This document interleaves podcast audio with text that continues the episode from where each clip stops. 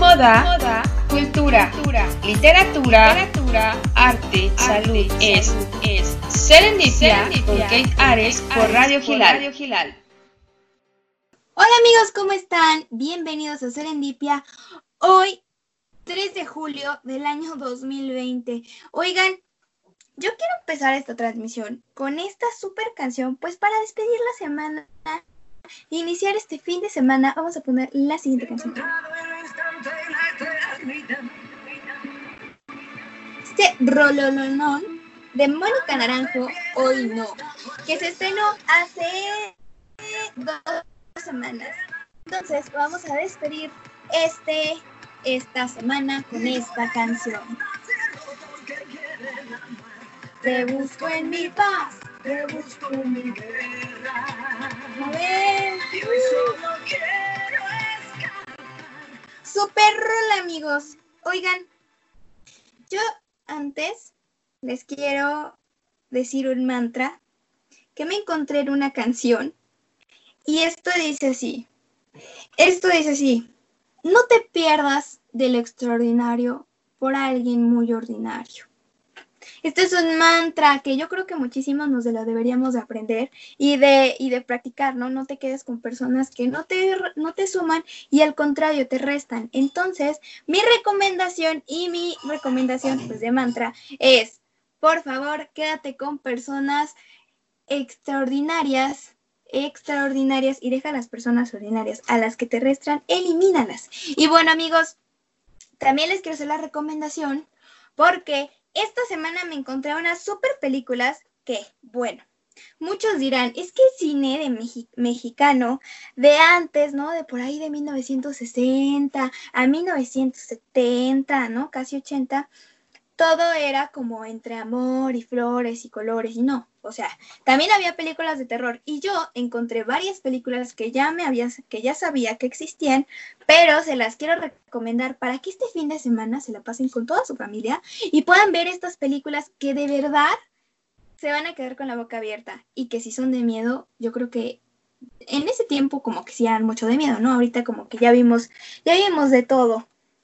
¿no? Pero están súper, súper interesantes y más que miedo es como, como, como todo estaba desde el principio. Entonces, yo les quiero recomendar, una se llama, uy, El Escapulario, que es una película muy buena de 1950, me parece. Ah, más negro que la noche, que es del, me parece que es de los de los 60, principios de los 70 y también La Llorona. Oigan, La Llorona es una película de 1960. Claro, hay muchas versiones, pero la que yo les recomiendo es la de 1960. Se van a quedar con la boca abierta, de verdad. Y bueno, esas son mis recomendaciones para que puedan ver con toda su familia estas super películas y no se pierdan ni una, por favor. El día de hoy ya vamos a iniciar el día de hoy tenemos una súper invitada que de verdad su obra deja atónitos a muchos. Estos colores que mezcla, esas que te transportan a otro lugar, que si tienes un día muy, muy nublado, muy, muy apagado, ves una de sus pinturas y dices, no bueno, o sea, esto está esto de verdad, ya, wow. Y así es. Vamos a invitarla, por favor, el día de hoy, porque nos va a contar, aparte de su experiencia, nos va a contar cómo se acercó al arte. Y bueno, yo la quiero invitar, por favor. Ya se está integrando la llamada. Y sí, amigos, ¿cómo están aquí? Ella es se retume de tambores. Ella es Monique Folló. Entonces, no se, no se esperen, espérenme tantito. Se está conectando, se está conectando. Y ahí está, ¿cómo no? Ahí está. Bienvenida, Monique Folló. ¿Cómo estás, Follo? Hola. Qué gusto que me invitaras a tu programa. ¿Cómo estás? Muchas gracias. Pues muchas gracias por aceptar. Muy bien. ¿Y tú? Muy bien. Aquí andamos pintando. Pues pintando y poniéndole colores antes de, antes de que llegara. Yo les estaba platicando a todos los, los escucha que tus pinturas de verdad transportan, que si tú estás con el día todo nublado, no y triste, ves tu pintura, vemos tus obras y bueno, se cambia el panorama por completo. Ay, qué bueno que digas eso, porque esa es mi intención.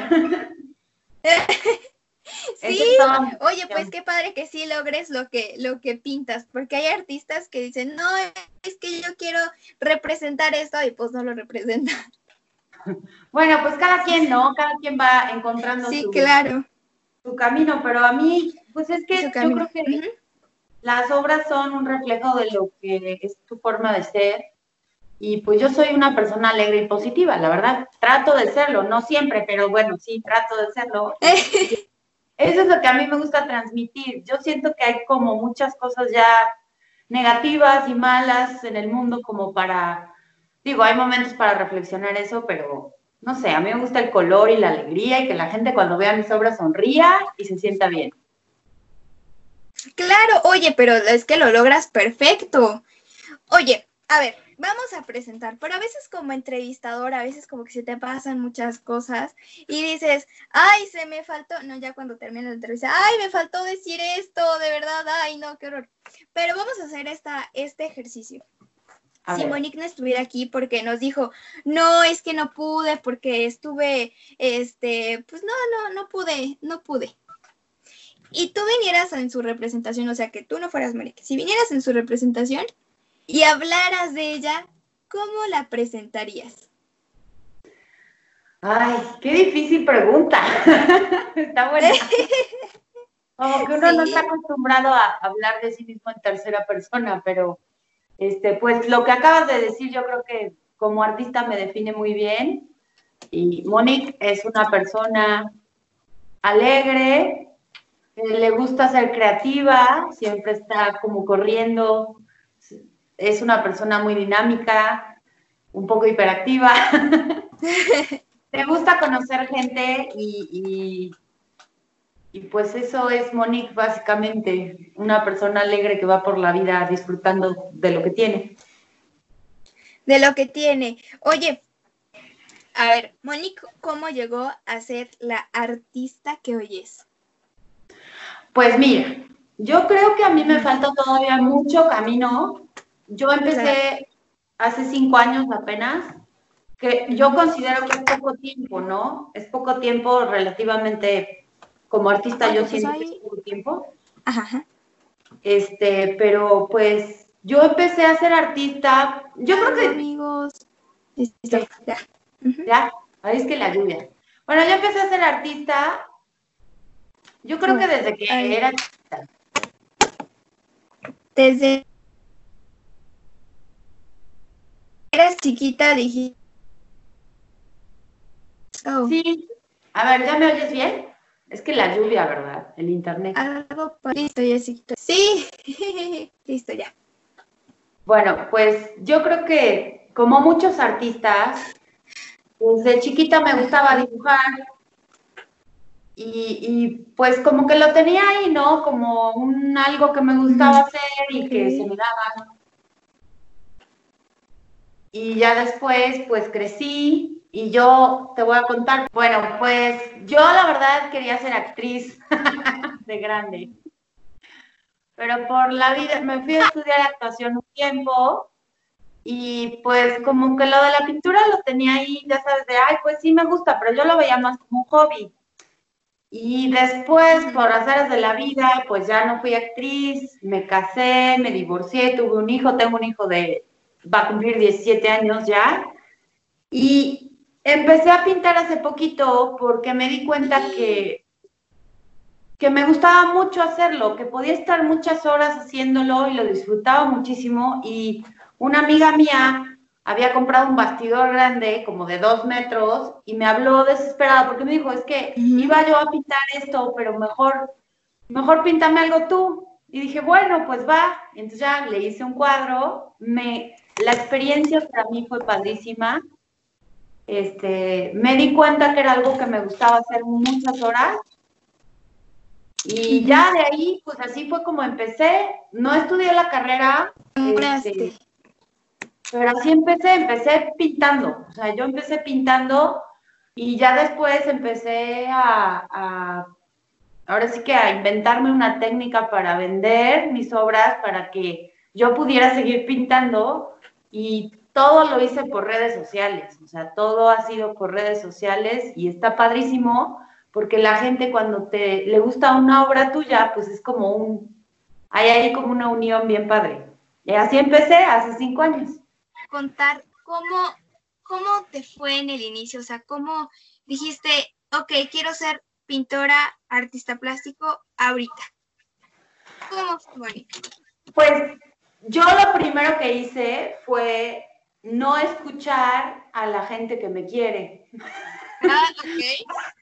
Porque a veces nos pasa que le platicas a la gente que te quiere y lo primero que te dicen es, ay no, o sea, eso, olvídalo, está bien difícil, no vas a poder, no pierdas el tiempo. A veces digo, nos quieren mucho, pero a veces, no sé, nos quieren ver como en cierto modo ya muy estable y muy así como, y la verdad el arte es arriesgado, o sea, el arte es para valientes. Entonces yo lo que hice fue que contacté a un artista de verdad. Este, me metí a LinkedIn y contacté a Carlos Luna. Este, él es, él es cubano, vive en Miami y su esposa es de acá de Puebla, es una excelente persona. Le escribí y le dije, oye, quiero ser artista, ¿qué onda? Necesito a alguien que sea artista, que lleve muchos años en esto y que me diga, o sea, ¿Se puede, no se puede? ¿Cómo le hago para no perder tiempo, no dar vueltas y no desesperarme? Y ya vino a Puebla, lo conocí, le llevé dos obras que tenía pintadas y me regañó. o sea, me dijo, a ver, ¿cómo es posible que quieras ser artista y no pintes? O sea, ponte a pintar. Me dio algunos tips, me dijo, pues tómatelo en serio. Si tú no te lo tomas en serio como un trabajo así de llegas a tal hora y pintas de tal hora a tal hora y te lo tomas en serio, pues no, o sea, vaya, te vas a desesperar, lo vas a dejar, no vas a llegar a nada. Y entonces eso fue lo que a mí, a mí me, me dio como el punch que necesitaba para arriesgarme. Y eso es lo que hice, empecé a pintar y a pintar y subía fotos y subía fotos de lo que dibujaba y práctica y práctica y práctica y práctica. Y ya cuando podía pues me metía a cursos de de historia del arte, de cerámica, de dibujo, de ya como que me metí a cursos, ya no me daba tiempo de estudiar la carrera, entonces pues eso fue lo que yo hice. Y así fue fui perdiendo, perdiendo el miedo con la práctica. Claro, oye, pues ahora que lo comentas, mm, me dijiste que tú no habías estudiado ningún como, o sea, sí fuiste, sí estudiaste en actuación, pero no estudiaste en esto de las artes plásticas todo ha sido, todo ha sido como ha transcurriendo, como han transcurrido las cosas. Así es. Ahora que te ves como el artista que te ves, y eso es lo que estaba pensando antes de entrar al, aire que te quiero preguntar es, ahora que te ves como el artista que, que eres, y, y, las licenciaturas que hay de arte y de, y de todo, todo este mundo, ¿qué, ¿qué se te hace mejor? Que para ser artista empieces en que tú quieres ser artista y voy a ser artista porque quiero y no voy a estudiar o tengo que estudiar para ser artista? Pues mira, buenísima pregunta, porque seguramente va a haber gente que quiere incursar en el mundo del arte y ha de estar así con esa disyuntiva. Yo diría que las dos cosas.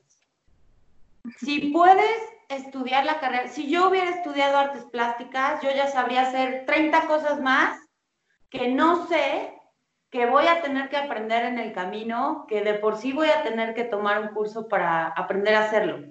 Claro. Digamos que yo, yo voy contratiempo porque esa es la desventaja. Yo no estudié la carrera y entonces hay muchas herramientas que te pueden ayudar a la creatividad que en la carrera puedes aprender a manejar eso. Entonces yo diría, si es una persona que le gusta el arte, hacer y estudiar. O sea, las dos cosas tienen que ir de la mano. No puedes solo decir, ah, yo soy artista y pues yo siento que pinto esto y ya está bien. No, o sea, es un, como ciencia se debe de manejar. O sea, el estudio de un artista, la preparación y el trabajo siempre tienen que ir de la mano. Siempre. Claro. más aprendas en la vida y más gente conozcas que ya lleva más tiempo y platiques con ellos vas aprendiendo que, que te falta mucho, te falta mucho, aunque seas bueno, siempre, te, siempre lo puedes hacer mejor. Claro. Yo recomiendo las dos claro. cosas. Porque no puedes decir, oye, es que soy artista porque mis tías me dicen que pinto bonito, porque mi mamá y mis tíos, mis primos dicen que pinto muy bien. No, o sea, tienes... Pero, pero la realidad no es esa, porque si tú haces una obra y esa obra tuvieras la oportunidad de llevarla a un museo donde hay un curador, probablemente te destrozaría. Claro. La composición, este, el material, si no sabes usar bien los materiales, pues tu obra no va a durar tantos años. Este, no sé, no es tan fácil como parece. Yo sé que ahorita como que el arte, y me da mucho gusto eso, me da mucho gusto que ahora todo el mundo quiere pintar y me parece para, fabuloso. Pero la realidad es que para que tú dures en esta carrera, es como cualquier carrera. Tiempo de estudio, práctica y constancia. Y constancia. Y va a haber días que no quieres pintar, pues te tienes que sacar y decir, ok, hoy no pinto, pero mañana me meto a, hacerlo. O sea, es, es constancia como todo. Es como un entrenamiento. Claro, es como un entrenamiento. Uy, ¿qué pasó ahí? Eh, ahí está. Ay, ya no llamen, por favor. sí, este, oye, pero también hay algo que estábamos platicando la otra vez que sucede. Que la, que sí está padre meterse a la licenciatura en artes plásticas, pero al final empiezas a hacer de todo, pero no desarrollas tu técnica, tu propia técnica, ¿no? Tu creatividad, como que estás, como que te enseñan a copiar. ¿Tú qué piensas de eso? Pues la verdad, como no estudié la carrera, yo sí he visto por experiencia. No estudié la carrera, pero yo sí me he fijado que muchas veces el artista tiende a copiar al maestro. Claro. Y es lógico, porque tú quieres ser como el maestro, es una persona que admiras. Pero en ese pequeño y delgado camino de la individualidad en el arte, te puede pasar que lo quieras hacer tal como él, porque todo lo que representa tu, tu maestro es lo que tú quieres llegar a ser. Entonces, a veces muchos artistas se pierden en eso. Hay mucha gente que, a mí, por ejemplo, a mí me gusta muchísimo Van Gogh, yo sé que Van Gogh no era el, mejor pintor del mundo, yo lo sé, pero a mí me gusta mucho su estilo, me gusta mucho Picasso.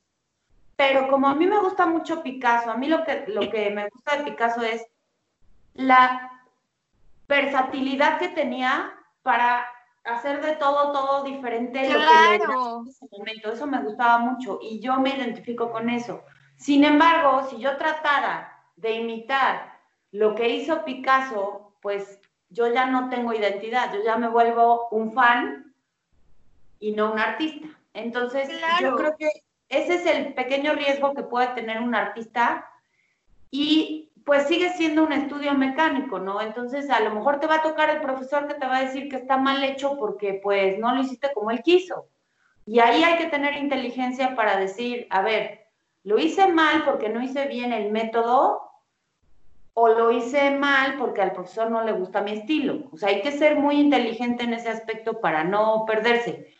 Yo creo que todo aprendizaje es bueno, la verdad. Y tengo muchos amigos, artistas, maestros de universidades y son unos tipazos, pero ahí ya depende del estudiante. O sea, de ti depende empezar a encontrar tu identidad. Y a lo mejor te toma muchos años. O sea, son etapas que vas a ir quemando. Y a lo mejor un cuadro mío de cuando empecé ahorita ya no se parecen en nada, pero bueno, tiene a lo mejor la esencia en los colores. Yo manejo mucho el color, ¿no? Entonces dices, ay, Moni usa mucho el negro con los colores, sí, porque me gusta mucho. Y ni siquiera yo te puedo decir qué estilo tengo. O sea, yo le he preguntado a amigos que son curadores y me dicen, pues es que a veces eres entre fauvista y expresionista y, yo, ah, pues órale. o sea, no sé.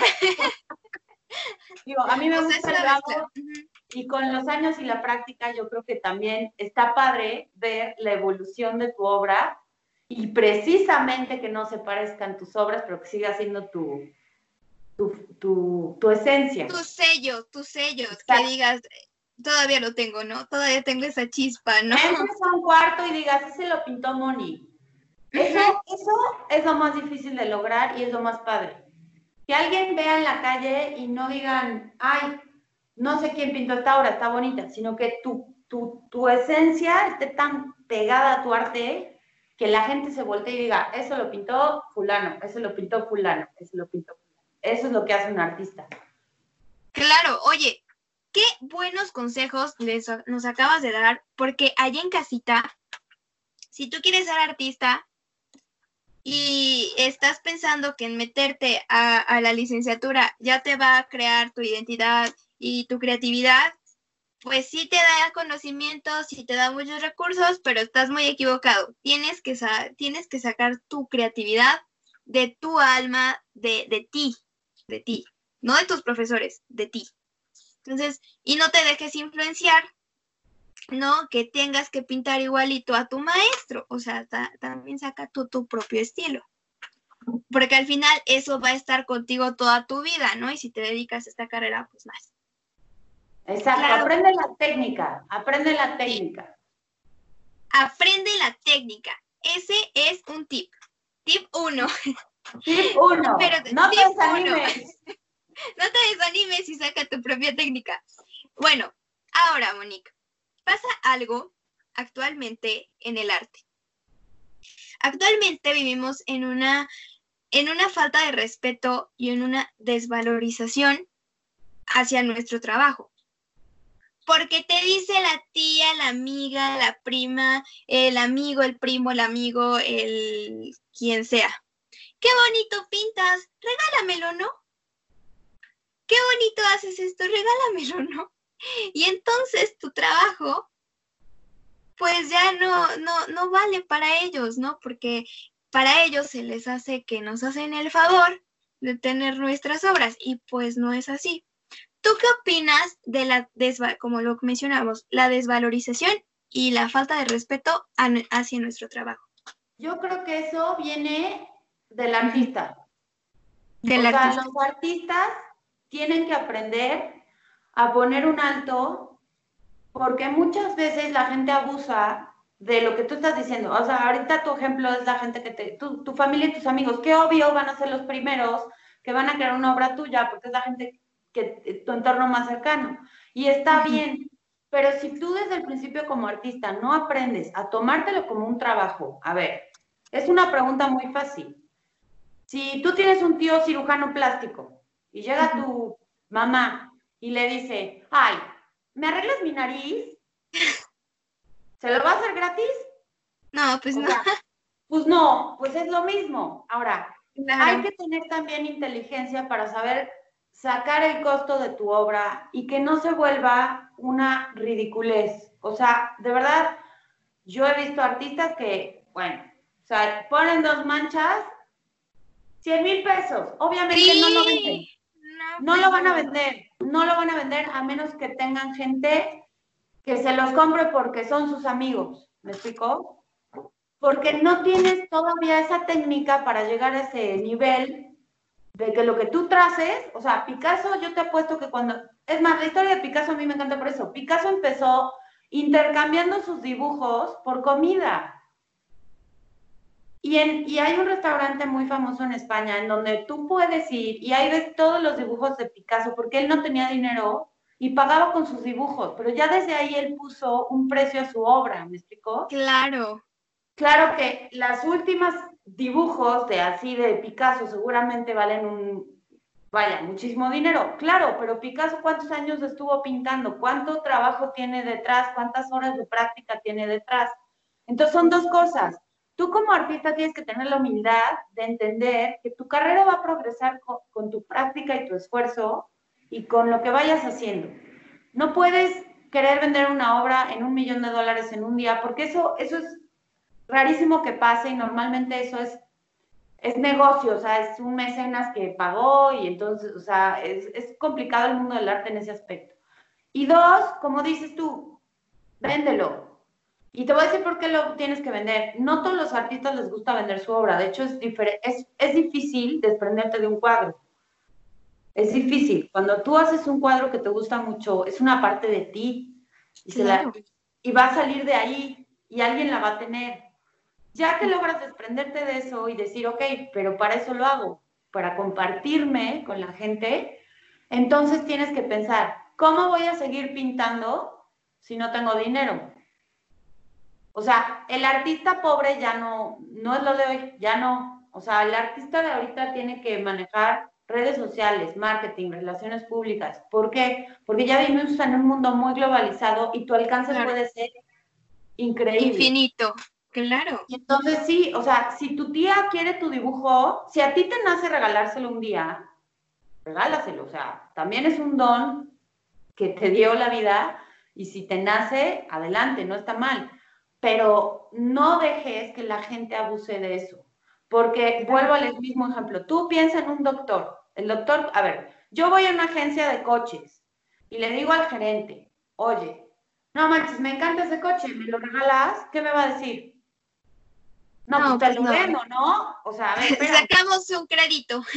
Saco un crédito, te lo, me lo puedes ir pagando, o sea, pero no te va a decir, ay, sí, ten, llévatelo. O sea, pues no, y en el arte tiene que ser igual. Tiene que manejarse como un negocio serio, porque es un negocio serio. Te puede ir muy bien, sí, pero para que te vaya bien tienes que ser disciplinado, constante y aprender de, de, las experiencias que tienes. Yo soy en contra de pagar por exponer y siempre lo digo por lo mismo que estás comentando. Yo creo que si el artista empieza a valorar su trabajo y pone un alto, la gente va a dejar de abusar. Pero pues hay de todo, ¿no? Cada quien puede manejar su carrera como quiera. Yo la verdad no, yo sí soy muy tajante en eso. Si me invitan a participar y no me van a cobrar y quieren que yo participe, con todo gusto participo, me parece padrísimo. Pero a mí, o sea, a mí me han invitado a ferias en, en Miami, en Dubai, en no sé, en en todo el mundo y todas me quieren cobrar y la neta no voy porque yo no creo que esa sea una buena inversión para mí. Yo prefiero invertir en una clase, en un curso, en algo, en material, para mí, en lo personal. No juzgo a la gente que lo hace. Si creen que con esa publicidad van a vender más, adelante, ¿no? Yo la verdad creo que no, pero bueno, cada artista tiene su, su misión y lo que quiere dejar con su arte. Hay gente que solo quiere fama y fortuna, hay gente que quiere ser un buen artista, hay gente que pues le gusta pintar un tiempo y luego lo deja, ¿no? Entonces, cada quien. Claro. Y, oye, pero pasa eso, hablando de los eventos, habla y también de la desvalorización, otra vez retomándolo. Y me lo comentabas cuando, cuando te invité y, y me decías, es que consideran a todo el mundo en un evento, ¿no?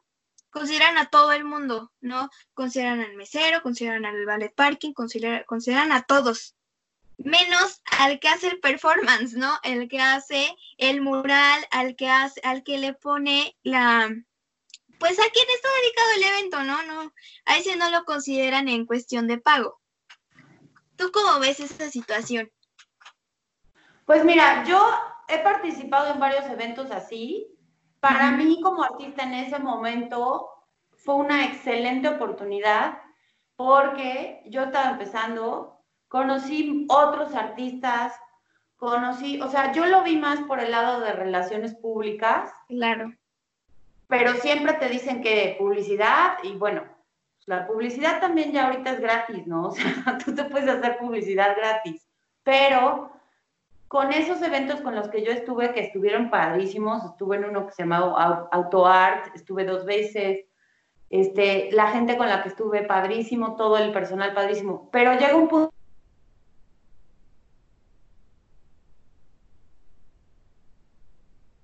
tienes que valorar, Tienes que decir, en este momento de mi carrera me conviene, me, beneficia que me inviten a un evento, pues igual y sí, porque pues voy a conocer al presidente de la cervecería de no sé qué y la cervecería hace muchos negocios, o sea, ahí ya lo ves como relaciones públicas. Si es cualquier evento de, oye, es que voy a abrir un restaurante y quiero que intervengas y pues no, sé, no. Pero yo creo que lo correcto debería ser cobrar. O sea, aunque sea, vaya, la cantidad que tú quieras, dentro de un presupuesto, así como cobra el ballet parking, el artista debería de cobrar y la gente debería de pagar, porque los artistas no viven del aire, no vivimos Exacto. Y los artistas tienen colegiaturas, este, gastos médicos, o sea, entonces, pero eso va a depender del artista. Yo, yo sí creo que cuando los artistas nos unamos y empezamos a decir no a ciertas cosas, pues eso se va a acabar. pero pues todos hay que estar en el mismo canal. Claro, por supuesto. Y, y, lo que comentas, ¿no? Las personas creen que no, que no comemos, que no vestimos, que no tenemos deudas, que no nada, ¿no? Creen que vivimos sobre un árbol y respiramos del aire, ¿no? Bueno, vivimos del aire y ya, ¿no? Pero pues no es eso. ¿Qué te gustaría? ¿Qué canción? Ahora va, va, va un regalo. ¿Qué canción es con la que te identificas, con la que dices, wow, esta es mi canción? Ay, Dios mío, es que a mí me gusta mucho la música. Híjolas, qué pregunta tan difícil. Ahí va otra pregunta. Para conocer más a Monique, ¿qué canción dices, esta es la mía? Híjolas. A ver. No sé, no sé, es que estoy bloqueada. A mí me encanta la música y siempre oigo música de todo, pero... Mm, me gusta mucho, te puedo decir los artistas que me gustan. Sale. Porque canción, bueno, la canción que más me gusta sí. es la de Bohemian Rhapsody de Queen, esa me fascina. Oh, ok, esa es muy buena. Bohemian Rhapsody me encanta, hice un cuadro de eso porque me encanta, me encanta Queen. Este, me gusta Taylor Swift. me, encanta pintar con Taylor Swift, es muy positiva, no sé, está padre. Este, pues me gusta mucho el rock de los 80 en inglés, en español me gusta, me gusta casi todo. Me gusta todo. Mira, ahí va.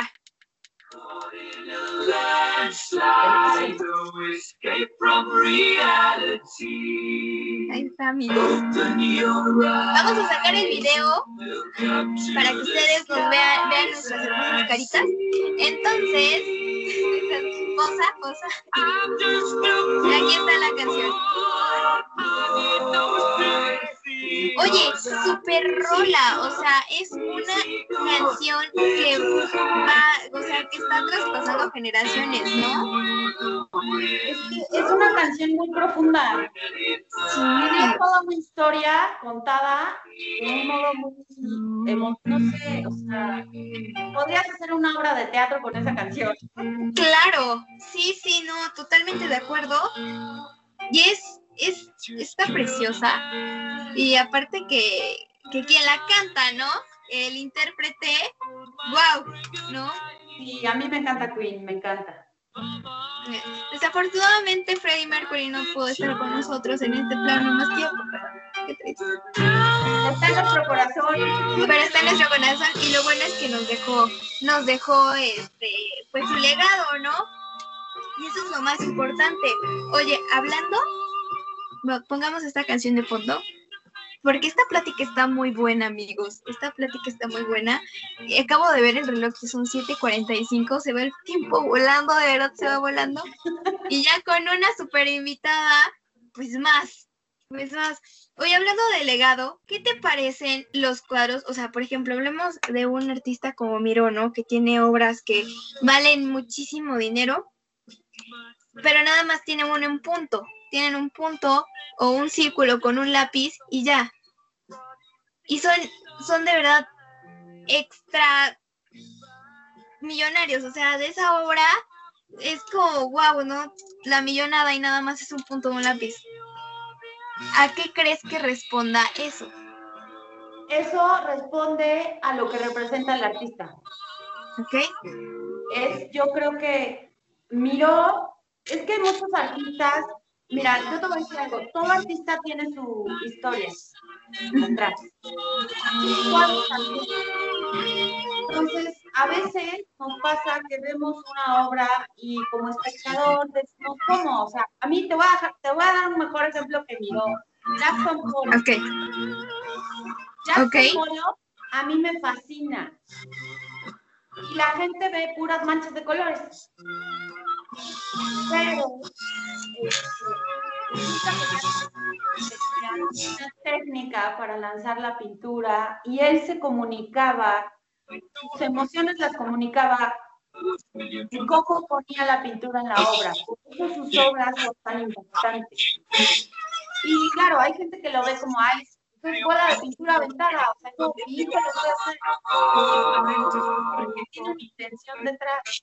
Y lo que hablas del dinero de las obras, pues también es historia. La gente lo que paga también es la historia, la historia de la persona, la historia del artista y lo que representó en su época. Yo no lo veo mal, o sea, es como los jugadores de fútbol. O sea, ¿por qué a Messi le pagan lo que le pagan y por qué hay un doctor que no gana eso? Pues porque vivimos en un mundo capitalista y si hay alguien dispuesto a pagarlo, lo va a pagar y está bien. Ojalá, ojalá que en algunos años, de repente yo cuando ya esté en el cielo o en vida real, diga, wow, acabo de vender un cuadro mío en 50 millones de dólares. O sea, está, ah, está bien maravilloso. Pero pues eso ya es, depende de los coleccionistas y del mercado del arte, cómo se mueve. Eso ya no depende del artista. El artista, el artista en lo único que se tiene que enfocar es en hacer arte, bien hecho. Ir perfeccionando su técnica y ya dejar ir. O sea, lo que, si tu obra es buena, la gente la va a comprar. Claro. Eso es lo que tienes que pensar. ¿Cómo puedo hacer mejor esta obra? ¿Qué técnica puedo usar? Puedo experimentar y la vas a, te vas a equivocar 50 millones de veces, 50, pero te tienes que levantar y aprender y volverlo a intentar, porque eso es lo que hace un artista, eso, crear. El artista crea. El artista siempre está creando algo hermoso que no existe. Y habrá gente que le guste y habrá gente que no, pero eso no es importante. Lo importante es que a ti te llene ese proceso. Eso es lo más importante de un artista, yo creo. Ya lo demás, pues ya son circunstancias de la vida, hay gente que se vuelve famosa y su obra, pues, o sea, el del plátano, por ejemplo. Ay, sí. te metes a estudiar eh, historia del arte y luego entiendes por qué el plátano tiene el impacto que tiene y pagan lo que pagan, pues porque representa tal. O sea, todo tiene un background atrás, ¿me entiendes? Y eso es lo interesante del arte. Todo tiene un hilo que vas jalando y vas entendiendo. Ah, ¿por qué? Ah, pues por esto, por esto, por esto. Ah, ya, entonces ya tiene un contexto, ya lo entendiste. Pero a veces todos queremos ser curadores de arte y pues no, y, no se trata de eso, se trata de, de, de, percibir el arte. ¿Te gusta? No te gusta. Fin. Esta me gusta, esta no me gusta. Puedes después decir, está bien hecho, claro, si tú ya tienes un ojo que te gusta el arte, que ya ves mucho arte, pues sí, va a haber un punto en el que vas a decir, oye, pues eso está mal pintado, o eso está bien, o qué bonitos colores, pero la experiencia es lo que importa. La experiencia que tú tienes cuando vas a, un museo y ves cuadros que se pintaron hace 100 años y dices, ¿cómo le hizo? O sea, ¿cómo, cómo se le ocurrió la luz, la sombra, la profundidad? O sea, hay cosas impresionantes. El arte se tiene que disfrutar. Claro, totalmente de acuerdo. Oye, por ejemplo, eh, yo estoy sorprendida porque hace unos años, bueno, hace un año eh, este, un, crítico de arte me, comentó acerca de una técnica de, Egipto,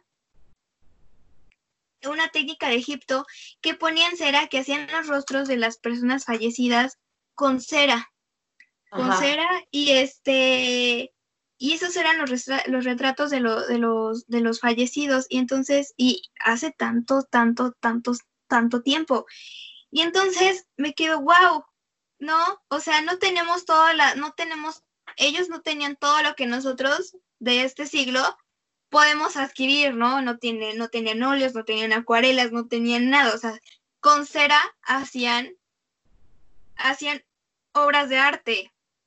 Lo que bueno, ellos lo utilizaban más como no arte, ¿no? Más como cotidiano. Pero, se volvió arte.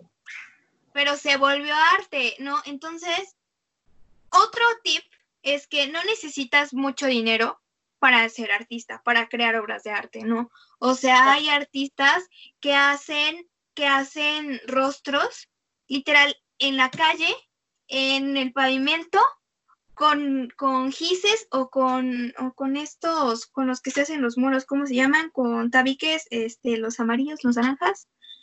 Ah, amigos, con ladrillos, ¿no? Sí, por ejemplo, en Oaxaca hubo una niña, ¿no? Entonces no se necesita dinero para crear, para hacer el gran necesita ganas. necesita ganas y tener mucha, mucha experiencia. Exacto, la experiencia se da con el tiempo. En lugar de irte de borrachito con tus amigos, ponte a pintar. Sí, y por favor. Sí, porque para también hay, que aprender a balancear todo, pero claro. sí de verdad tienes que pensar así. a ver, ¿en qué voy a invertir mi tiempo? ¿Voy a producir algo? ¿O hoy solo me quiero relajar? ¿O hoy quiero ver una película? O sea, el tiempo es muy importante para nosotros. Sí, totalmente de acuerdo. Y es esencial porque en esta vida, y como ya verán con el coronavirus, cada minuto vale. Y no te puedes estar ahí sentado, ¿no? Y este, y estar pensando en cómo, cómo perder el tiempo y decir y, poner en Facebook, no, estoy aburrido. O sea, hay muchas cosas que hacer y puedes sacar en este tiempo encerrado el artista interior que no habías visto o que no te habías dado cuenta que existía, ¿no? Y, no, hay herramientas. Ahorita YouTube, o sea, te metes a YouTube y aprendes a pintar paso a paso, o sea, no hay, ya no hay excusa, ya no hay excusa para no aprender algo, pero sí es importante tomártelo en serio si lo quieres hacer y ser constante. Y empezar con lo que tienes a la mano. A mí me pasó cuando empecé, yo dije, ay, yo no tengo dinero para estar comprando bastidores y pintura de bastidores y bastidores.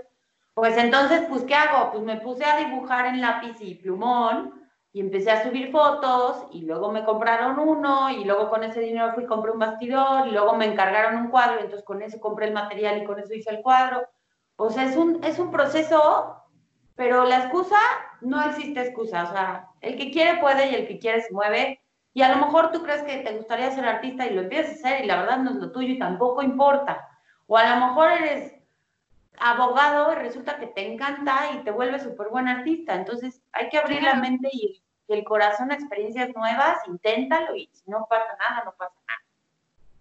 Claro, ese, oye, Monique, nos acabas de dar muchísimos tips, muchísimas recomendaciones para que, para que si ahorita, aunque no sea, no te quieras dedicar a ser pintor, a ser artista plástico, a ser escultor, aunque no te quieras dedicar a eso, para que te quieras dedicar y encuentres tu camino en la vida. Así es. Ok, porque ahorita pusimos ejemplo, este, artistas, ¿no? Artistas plásticos y los pintores y todo, pero no, esto, esto se vuelve a todo, ¿no? A todas las profesiones. El arte va más allá del arte, sí. Claro, por supuesto. Para las neuronas, para la paciencia, para la disciplina, para la endorfina en el cuerpo. O sea, sirve para todo y de verdad el arte aparte une. Si tienes tu mamá y tú se ponen a pintar juntas, eso hace una unión, o sea, crea memorias. El arte, el arte debe de ser parte del ser humano, debe de ser. La música, el arte, la comedia, la actuación, todo eso, la, o sea, todo eso hace que el ser humano se sienta útil en el universo. Y eso yo creo que es lo más bonito que una persona puede sentir, que se sienta útil para darle a los demás algo.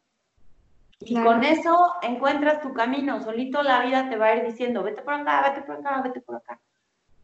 claro, claro, oye, y antes de que, de que, de que entraras, mencionábamos un mantra, un mantra que encontré en una canción y ya, ya lo hizo mantra, pero este, que dice, quédate con las, deja, como, ay, deja lo, quédate, deja lo ordinario para encontrar lo extraordinario. Y sabes qué? Hay que, eso hay que tomarlo muchas personas, ¿no? Deja lo ordinario y métete en lo extraordinario. Deja las personas que te restan y encuentra las personas que te suman, ¿no? Eso es de verdad en este camino y en esta vida te vas a encontrar con personas que te resten, que te resten muchísimo, ¿no? Y que desvaloricen tu trabajo y que te digan que tú no puedes y que te digan, ay, tú no eres artista, ¿no? Y que te digan y que te digan y que te digan. Al final te lo tienes que creer tú, ¿no? Y tienes que tomar. Al final, seamos sinceros, decimos, ay, es que no me duele. Y al final es que sí nos duele. O sea, sí nos duele que nos digan eso. Y como dices, te lo tienes que creer, te lo tienes, tienes que tomarlo, tienes que procesarlo, tienes que transformarlo y, con, hay que transformarlo en algo muy, muy bueno. Así es. Yo me quedo con muchos tips. Ustedes, amigos, allá en casita, ya les dejamos muchísimos tips. Monique nos acaba de abrir más el panorama. Nos acaba de dar muchísimos tips para que tú, amigo, amiga, que quieres incursionar en este difícil profesión y en este difícil mundo del arte porque es extraordinario, pero también es muy difícil. Entonces, si tú te quieres, entonces, créetelo, hazlo y ponte las pilas porque este mundo está súper globalizado y hay que ponerlo a trabajar. Y empieza hoy, empieza hoy, Empieza con hoy. una hoja de papel y un lápiz ya. Así se empieza, con lo que tienes. Claro, nunca con lo que empiezas, nunca empiezas. Li- Literal, totalmente de acuerdo. Nunca empiezas, empieza hoy. Bueno, después de esta transmisión, acaba y puedes empezar. Este, amigos, ya se acabó la hora, estamos a poquita, tenemos tres minutos ya y yo estoy sorprendida porque se pasó el tiempo volando. ¿Tú cómo lo sentiste, Monique? Ay, yo te quiero agradecer porque me encantó tu entrevista y Ay. mucho gusto conocer a tu mamá también.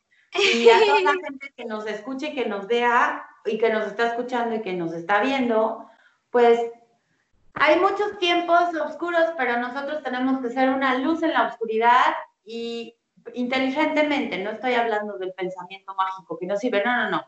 Con los pies ubicados, teniendo los sentimientos y creando algo a partir de eso. Claro, y por yo te quiero agradecer muchísimo que hayas entrado a mi vida porque seguramente nos vamos a reencontrar y vamos a estar en contacto porque como dices tú, la gente te empieza a encontrar, ¿no? La gente que, está- que es de tu clan empieza a surgir y eso está padrísimo. Claro, claro, por supuesto. Próximamente espero que esto ya nos podamos ver y ya pueda ser como otra entrevista, pero ya de forma física, porque ya estamos en ya te voy a a ti, Sí, por favor. a Ya te muy, ti. Sí, por favor, yo encantadísima. Y pues bueno, amigos, como todo lo bonito tiene que acabar, ya estamos llegando a nuestra hora completa, de verdad. Ay, el mundo se pasa volando. Nosotras, yo ya les di unas recomendaciones al principio, Monique ya les dio unas recomendaciones para que los ejecuten ya. Y bueno, ustedes y yo tenemos una cita este lunes en punto de las 7 de la noche, hora México, y no se pierdan toda la programación de, de Radio Gilal, ¿ok? Entonces, ustedes y yo tenemos una cita a las 7 de la noche, pónganse a trabajar, pónganse las pilas, yo les mando un, un super beso, muchísimas gracias por aceptar mi entrevista, Gracias a ti. te mando un super beso, y bueno, yo soy Keidares, y nos vemos hasta la próxima. Adiós.